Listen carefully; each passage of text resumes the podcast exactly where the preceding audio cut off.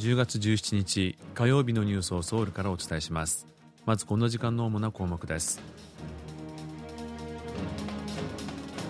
韓国と日本、アメリカは有事の際に3カ国の首脳が同時に使用するホットラインを開設しました。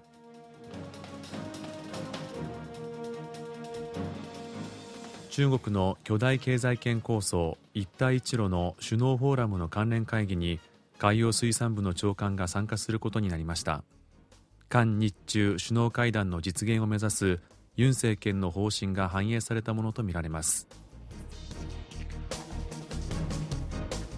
日本による植民地時代に取り壊された歴史的建造物が100年ぶりに復元されました。今日はこうしたニュースを中心にお伝えします。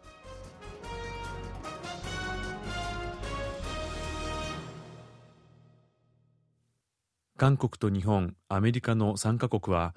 8月に行われた首脳会談で合意した有事の際に3カ国の首脳が同時にやり取りできるホットラインを開設しました。韓国政府の関係者は16日3カ国間のホットラインが設置され技術担当者間のテストも完了したと明らかにしました。ホットラインの設置は8月の韓日米首脳会談で発表された3カ国の連携の重要性について言及した文書キャンプ・デービッド原則に基づくものでこの文書には有事の際に3カ国の首脳がホットラインで協議するという内容が盛り込まれています。一方どういう状況を有事とみなすかについては具体的に定義されていないためホットラインがいつどのようなケースで使われるか注目されます。北京で開かれている巨大経済圏構想一帯一路の首脳フォーラムに韓国政府が代表団を派遣しない一方で関連の国際協力会議に海洋水産部のチョ・スンファン長官が参加することになりました。対中国政策が前政権とは違うことを明確にしながらも韓日中首脳会談の実現を目指すユン・ソンニョル政権の方針が反映されたものとみられます。大統領室は17日張長官は一帯一路国際協力サミットフォーラムに合わせて開かれる海洋協力部門の文化フォーラムに参加し中国側と協議を行う予定だと明らかにしました。一帯一路の構想は中国と中央アジアそしてヨーロッパを陸路及び海上航路でつなぐ物流ルートを整備し貿易を拡大させることで経済成長につなげようというものです。習近平国家主席が2013年に提唱し中国の重要な外交政策の一つとなっています。3回目となる今回のサミットフォーラムに韓国政府は代表団を派遣しておらず前回と前々回ムン・ジェイン政権が副総理などの高官を含む代表団を派遣したのとは対照的だという見方が出ていました。一方町長官による関連会議への参加は次回の韓日中首脳会談の議長国である韓国が目標としている12月のソウルでの会談開催に向けたユン政権の意思表示とみられています。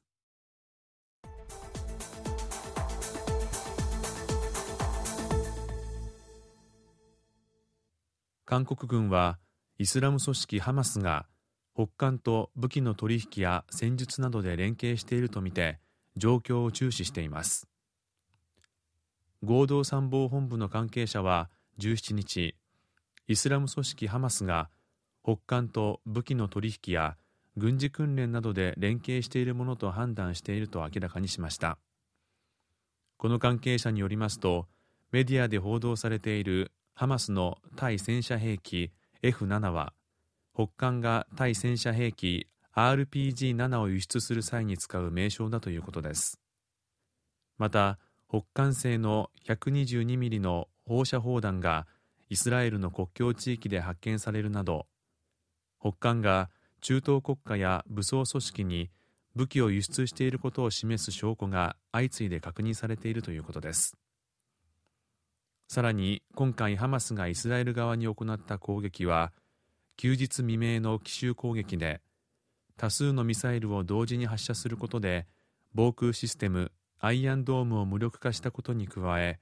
ドローン攻撃による監視通信射撃統制システムを破壊した後の奇襲であったことなど韓国軍が想定する北韓の攻撃と似ているということです。韓国と海外の最先端兵器が一堂に展示される国際航空宇宙防衛産業展示会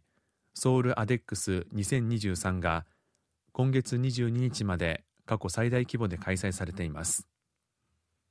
今年のソウルアデックスには34カ国から550社が参加しています。韓国製の兵器は超音速戦闘機 KF21 をはじめ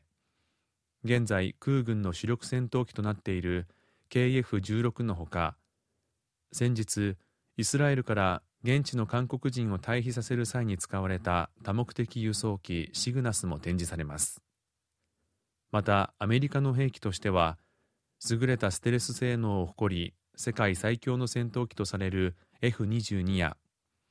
2万メートルを超える高度で偵察飛行する偵察機 U2 が展示されます。またアデックスの開催に合わせて核兵器を搭載できる戦略爆撃機 B52 が国内の空軍基地に着陸する予定です。B52 は韓米合同軍事演習の際に韓半島の上空を飛行したことはありますが着陸するのは今回が初めてです。一方展示会にはマレーシアオーストラリアイラクなど9カ国の国防省と14カ国の空軍参謀総長が参加し防衛産業における協力も議論されるということです。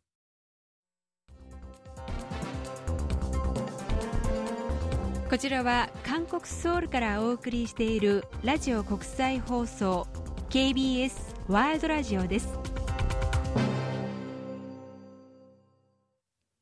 集会やデモに関する法律の施行令が改正されソウルのヨンサンにある大統領室付近の道路で開かれるデモについて警察が円滑な交通の確保などを理由に禁止できるようになりました。集会及びデモに関する法律の施行令の一部改正令は17日に施行されました。これまでも一部の主要道路については円滑な交通を確保するために必要だと警察署長が判断した場合集会やデモを制限できることになっていましたが今回の改正でヨンサンの大統領室の前とハンナムドンの大統領公邸前の道路を含む11の道路が新たに主要道路として指定されました。宮崎駿監督の10年ぶりとなる新作「君たちはどう生きるか」が25日韓国で公開されますがチケットの予約販売数が現在公開中またはこれから公開される全映画の4分の1以上を占め1位となっています。韓国では今年「スラムダンクの劇場版アニメ「ザ・ファーストスラムダンクと新海誠監督の「すずめの戸締まり」がいずれも日本映画の観客動員数で過去最高を更新する大ヒットとなりましたが「君たちはどう生きるか」もこれに続くヒットとなるか注目されています。ソウルにある朝鮮時代の王宮キョンボックンの前で王様が市民と対話をするために使った月の台と書いてウォルテと呼ばれる場所が100年ぶりに復元されました。文化財庁は15日キョンボックン前のカンファムン広場でウォルテの復元を記念するイベントを開催しました。キョンボックンの縄文であるカンファムンの前にはもともと王様が市民と対話を行ったウォルテがありましたが日本による植民地時代だったおよそ100年前に路面電車の線路を敷設するために撤去されました。文化財庁は2006年から17年かけてウォルテを復元しました。長さ48.7メートル幅29.7メートルで元のウォルテと同じ大きさです。以上イジンヒョンがお伝えしました。